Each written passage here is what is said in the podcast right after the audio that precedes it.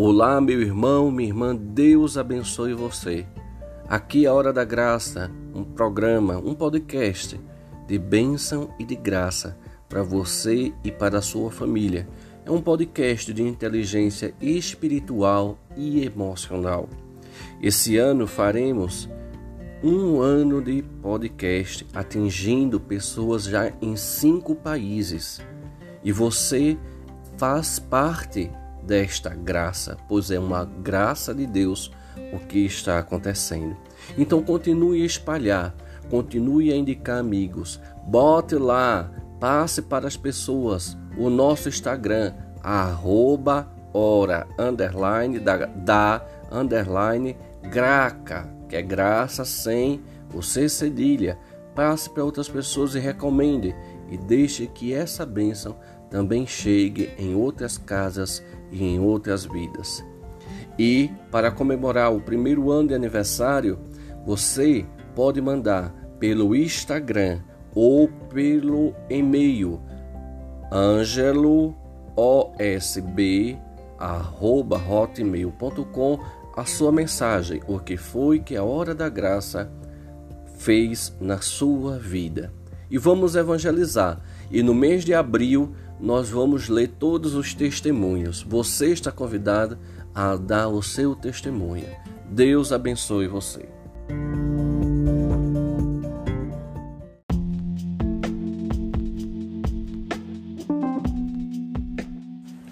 Olá, meu irmão, minha irmã, Deus abençoe você, Deus abençoe sua família, Deus abençoe em tudo que você tocar que sua mão seja uma mão de bênção, uma mão de graça, uma mão de vitória. Até onde né, a sua mão alcançar, que você seja protegido e abençoado por Deus nosso Senhor. Amém. Que bom estarmos juntos, que bom estarmos aqui e que bom que você decidiu por você. Você optou por você. E depois dessa caminhada que nós fizemos aí sobre a questão da família, né? A vítima, o vilão, né? Que é a mesma coisa do perseguidor e do herói. É, eu espero que você esteja um pouco mais disposto a caminhar e a crescer junto conosco. Lembre-se, o nosso objetivo aqui é tornar a sua vida mais caminhável. Deixar você respirar, deixar você ser tocado pela graça de Deus e a partir daí seguir em frente. Esse é o nosso objetivo. E hoje nós vamos começar uma série em homenagem a São Paulo, apóstolo, né? É, hoje é dia 25 e é o dia que nós comemoramos a conversão de São Paulo. São Paulo, junto com São João Batista, é um dos poucos santos que tem duas datas de comemoração. Né? São João é o dia do nascimento de São João, quando a gente comemora a festa de São João, né? com fogueira e tudo. E em setembro tem a festa que é do martírio de São João, que é onde a gente é, homenageia São João a partir da, da sua decapitação.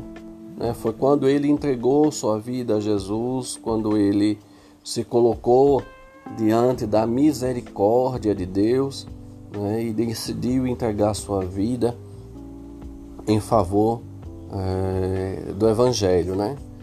E interessante porque São João ele necessariamente ele só fez preparar o caminho de Jesus, não fez outra coisa, fez só preparar o caminho. E ele já se transformou nesse grande homem já dentro do Evangelho. E São Paulo, nós comemoramos hoje, dia 25 de janeiro, também a festa da cidade de São Paulo. E o dia 25 de janeiro comemoramos a conversão de São Paulo. O dia que São Paulo caiu do cavalo, o dia que ele meteu a cara no chão e acordou para a vida. Né? E comemoramos também São Paulo lá em julho. né? Julho não, em junho, na festa de São Pedro e São Paulo. São Pedro é a coluna, é, são duas que nós dizemos que são as duas colunas da igreja, Pedro e Paulo. É, Pedro que cuidou principalmente ali da comunidade é, dos judeus e depois foi para Roma e ali evangelizou Roma e ali foi martirizado na, na, na colina do Vaticano, onde hoje fica a Basílica de São Pedro, né? foi naquele mesmo lugar que São Pedro morreu. E foi justamente porque São Pedro chegou lá que a igreja conseguiu se fortalecer enquanto instituição religiosa, né? Porque se São Pedro não tivesse ido para lá, a igreja continuaria, teria igreja, mas seria aquela igreja acanhada. E foi Pedro justamente que deu essa fortaleza ali em Roma, né, sendo é, mostra, imagem de Jesus para aquele povo. E São Paulo, São Paulo que fez esse grande processo de evangelização pelo mundo até então conhecido, né? São Paulo foi um homem que andou muito, caminhou muito, falou muito de Jesus. E algumas curiosidades sobre, sobre Paulo. É, Paulo conta-se alguns estudiosos que provavelmente Paulo ele tinha dificuldade na fala. É, ele provavelmente ele tinha algum problema de dicção ou de articulação na, na mandíbula que dificultava a sua fala. E ele chega a dizer em alguns trechos de sua carta que ele prefere muitas vezes escrever do que estar pessoalmente. Embora que ele acredita que só a presença dele em determinadas igrejas, em determinadas comunidades que existiam na época, só a presença dele já era uma evangelização. Contudo, porém, todavia, ele, a gente bem sabe disso a partir das cartas de São Paulo, como ele sabia escrever. Então, um homem era o que nós chamaríamos hoje, ele fez mestrado, doutorado, né? era um homem super inteligente, super culto, é, e que a partir do momento que ele não estava errado. Ele não estava errado quando ele começou a perseguir a igreja. Porque afinal de contas ele estava protegendo a fé dele enquanto judeu. Ele ainda não tinha conhecido, ele ainda não tinha entendido quem era Jesus. E foi justamente quando ele, nesse processo aí de perseguição dos cristãos, que ele foi para Damasco e aconteceu o milagre, né?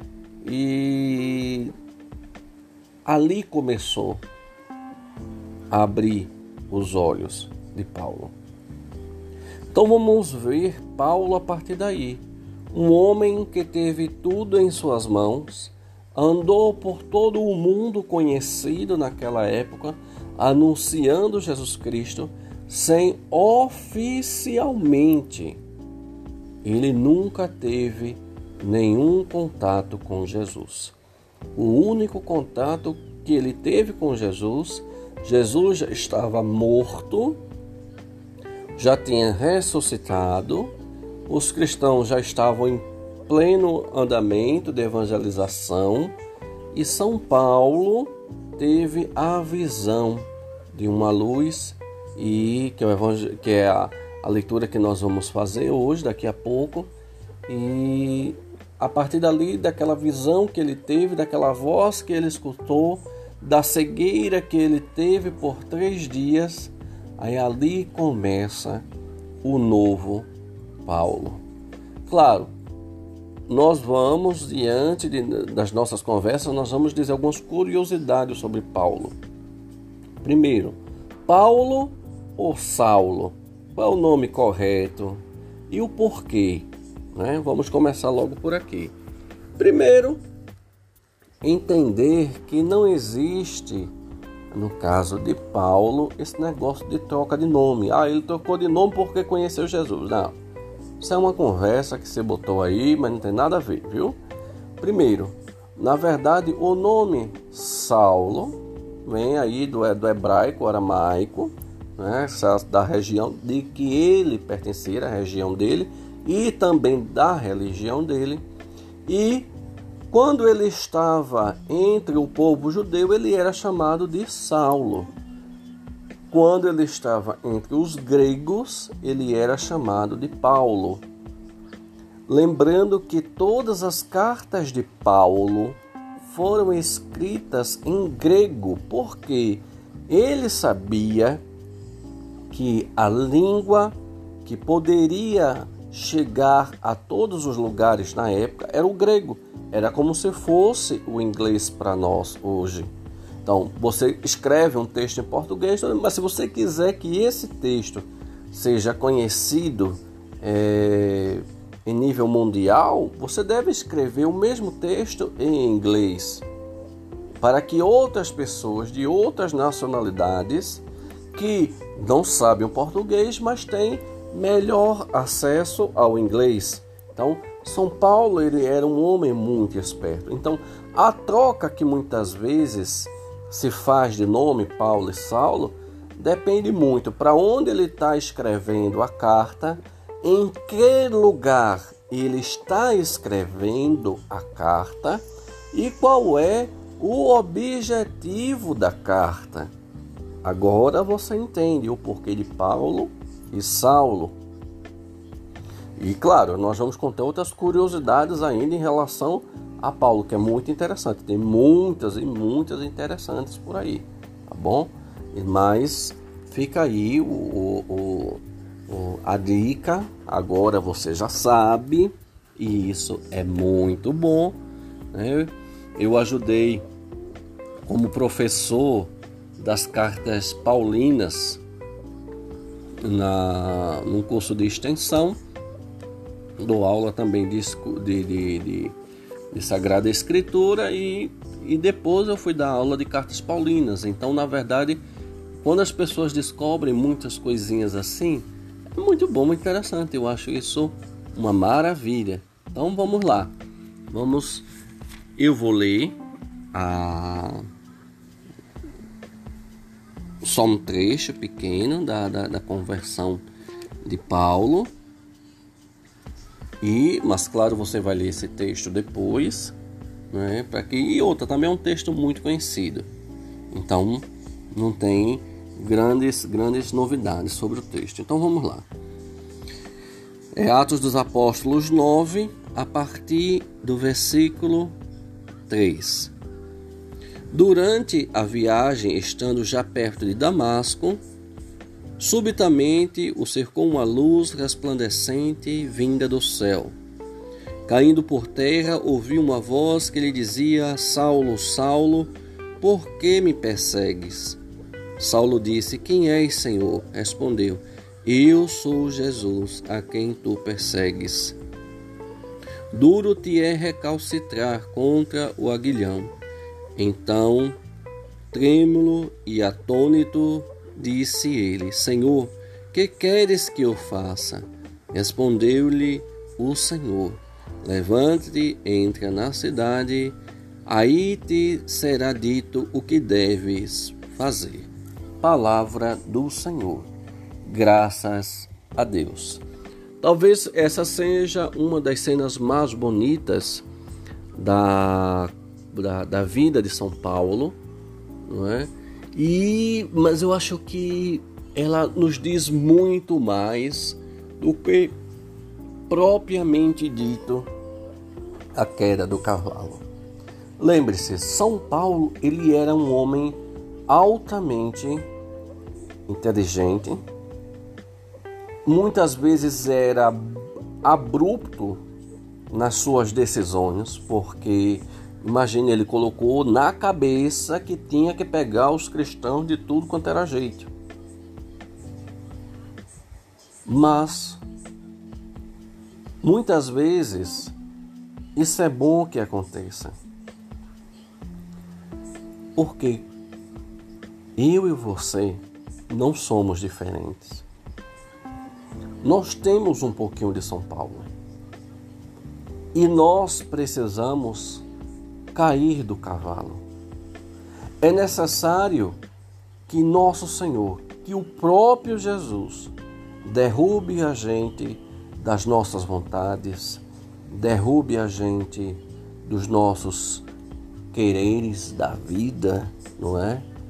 De nossas próprias pretensões, de nossas arrogâncias, de nossa prepotência, de nossa ignorância.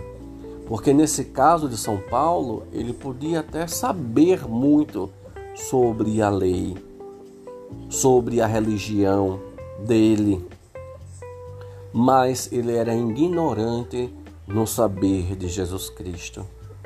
Então é justamente aí que nós vamos conversar ainda mais um pouquinho. Hoje foi só apenas uma introdução, onde nós vamos conversar mais um pouquinho e vamos fazer a nossa oração. Até daqui a pouco. Deus abençoe.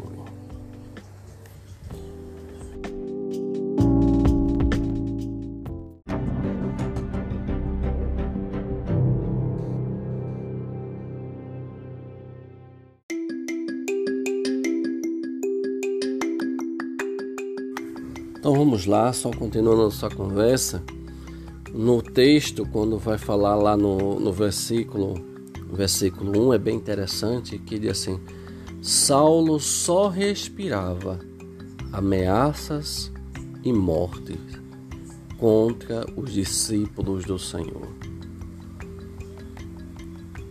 Sabe, meu irmão, minha irmã, é difícil, muito difícil. Se você pudesse olhar para dentro de você agora, que é que você está respirando? Ameaças, mortes, vingança, raiva, ressentimento, culpa, dor, sabe? A gente respira tão mal, tão mal. Entenda que essas coisas em si elas estão dentro de uma normalidade, porque nós somos seres humanos. Já que nós somos seres humanos, nós temos, claro e evidente, a possibilidade, sim, de ficarmos com raiva? Sim, nós podemos ficar com raiva, sim. Nós podemos ficar tristes, sim. Nós podemos ficar tristes, sim. Nós podemos ter medo, sim. Nós podemos ter medo. Nós podemos querer vingança, sim. Nós podemos sim querer vingança. Contudo, meu irmão, minha irmã, qual é a nossa perspectiva diante disso tudo é que isso vem ao nosso coração, isso vem à nossa alma, esse desejo. Mas o que nós não podemos é sustentar. Porque quando nós sustentamos determinado intento, determinada vontade, na verdade nós estamos fazendo mal é a nós mesmos.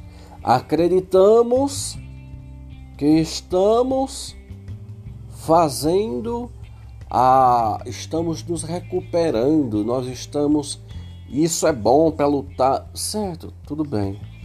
Mas Shakespeare, ele vai dizer o seguinte, ele vai fazer, fazer isso em relação, ele vai falar isso em relação à vingança. Que a vingança o tramar algo contra outro, na verdade é um veneno que nós bebemos, acreditando que vai fazer mal ao outro. Quando nós, eu estendo isso aí para todas as outras situações, para todos os outros sentimentos ruins que nós temos, sim, que nascem no nosso coração, sim, mas se lembre quanto mais você deixa isso no coração, mais ele se torna ah, aquele veneno que vai matando você aos poucos. Por isso, depois você não sabe o porquê de tanta infelicidade, de tanta doença, de tanta irresoluções na sua vida, porque isso barra toda a nossa trajetória, isso barra toda a nossa vida. Tem gente que está com a vida parada e a vida está parada por falta de perdão. A vida está parada porque fica juntando essas coisas no coração. Mas ela, ela acredita que naquela vidinha que agora ela tem, tá tudo bom, tá tudo lindo, tá tudo maravilhoso, mas ela não sabe ainda as consequências disso tudo que ela está carregando consigo. A consequência desse veneno todo que ela acredita está dando para o outro bebê, mas na verdade é ela que toma pinguinhos homeopáticos todos os dias, todas as horas, quando cultiva esse mal no coração. São Paulo, para que ele pudesse deixar, deixar de cultivar essas coisas no coração, não era que deixar, que não deixasse de nascer no coração, porque isso vai acontecer, mas ele não podia deixar que isso fosse cultivado no coração. Era preciso que essa respiração, ele respirava ameaça e morte. Ou seja, ele não estava nada bem, não é? Mas ele estava com aquele intento tão forte, aquele ato de vingança tão forte, aquele ato de perseguição tão forte, que ele não queria nem saber, meu querido, minha querida.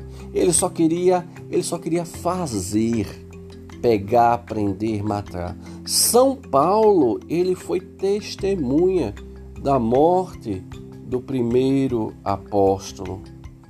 Ele foi testemunha da morte de Santo Estevão.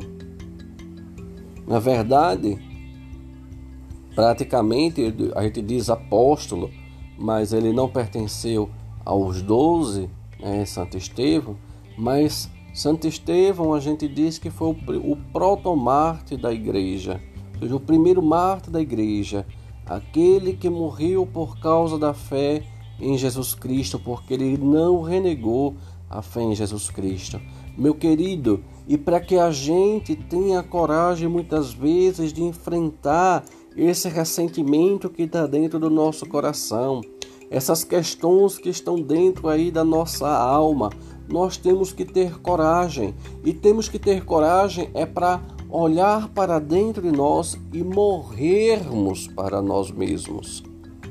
Deixar-se cair do cavalo, deixar que nosso Senhor nos derrube da nossa arrogância, da nossa prepotência, de sempre achar que nós estamos er... nós estamos certos, de achar que nós podemos sempre fazer tudo melhor. Sabe, meu irmão, minha irmã, eu acredito que está na hora de deixar que Deus, na, sua, na pessoa de Jesus Cristo, na pessoa do seu Filho, apareça diante de nós e nos derrube do cavalo. Para que a gente tome aquele choque, porque foi esse choque da queda, foi esse choque da cegueira de Paulo que fez com que ele passasse três dias no escuro, três dias na completa escuridão, em jejum e oração, perguntando o que foi isso que aconteceu na vida dele.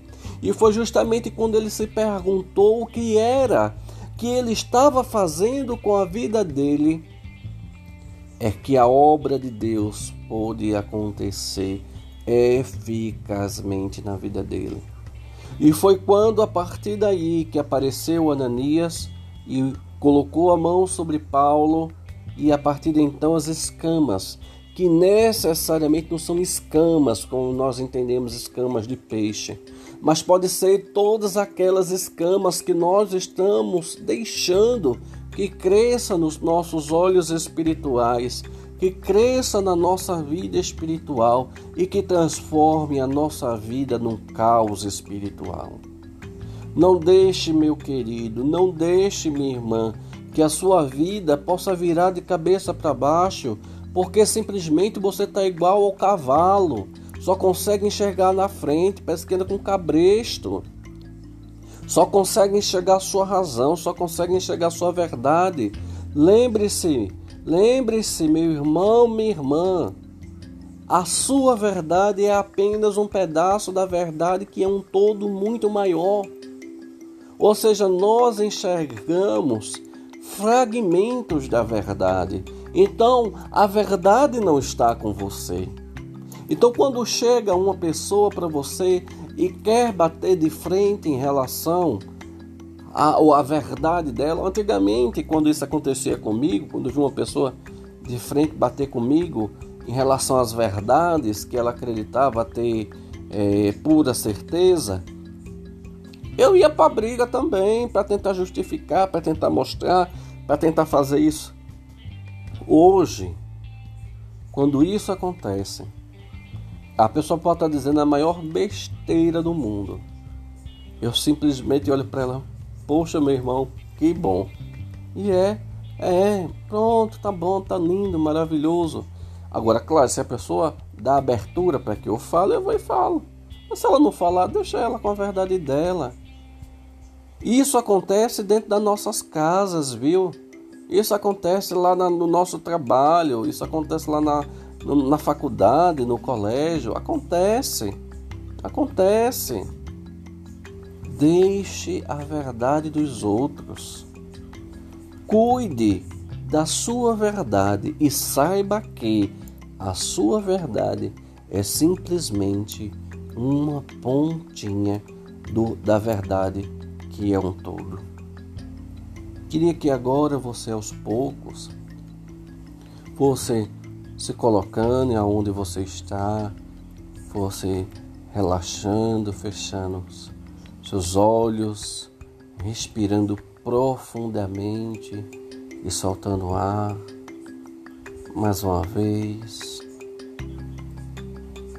Faça isso mais uma vez e vá sentindo todo o seu corpo relaxando, todo o seu corpo estando preparado para esse encontro com Deus, que muitas vezes a gente não se prepara para o encontro com Deus, faz de qualquer jeito, né? E São Paulo ele vem nos ensinar, nós vamos conversar um pouquinho sobre isso, como deve ser a nossa atitude de fé, a nossa atitude de oração. Mas para já, vamos pedir a Deus que derrube de nosso cavalo. Qual é o cavalo, meu irmão, minha irmã, que você está montado em cima e você se acha e você se acha a pessoa mais forte do mundo? O que é que está sustentando você a sua arrogância, é as, a, a, as mentiras, é, toda mágoa, o que é que está debaixo de você que faz com que você tenha necessidade de ter um encontro real com Deus. Você sabe. Você sabe o que realmente você precisa.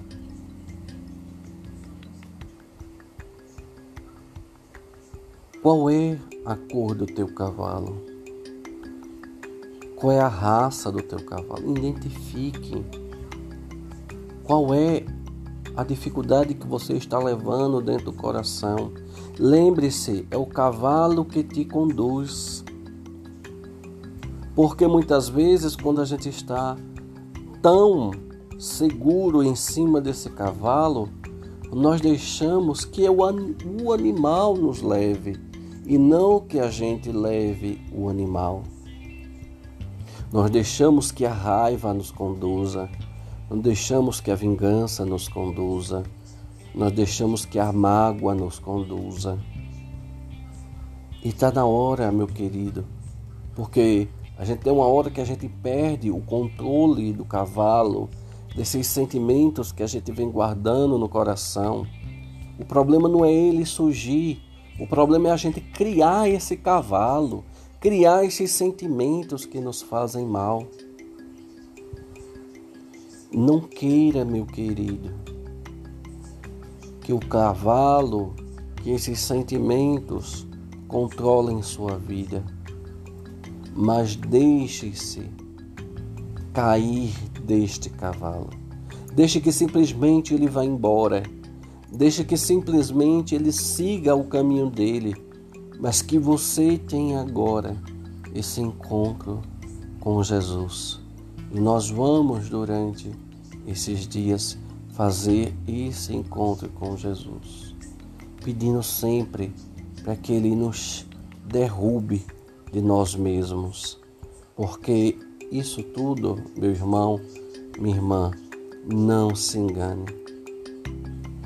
É você mesmo, não são os outros, não são as consequências, não são nada, é só você. Só você vai poder fazer isso. A cruz sagrada seja minha luz, não seja o dragão o meu guia.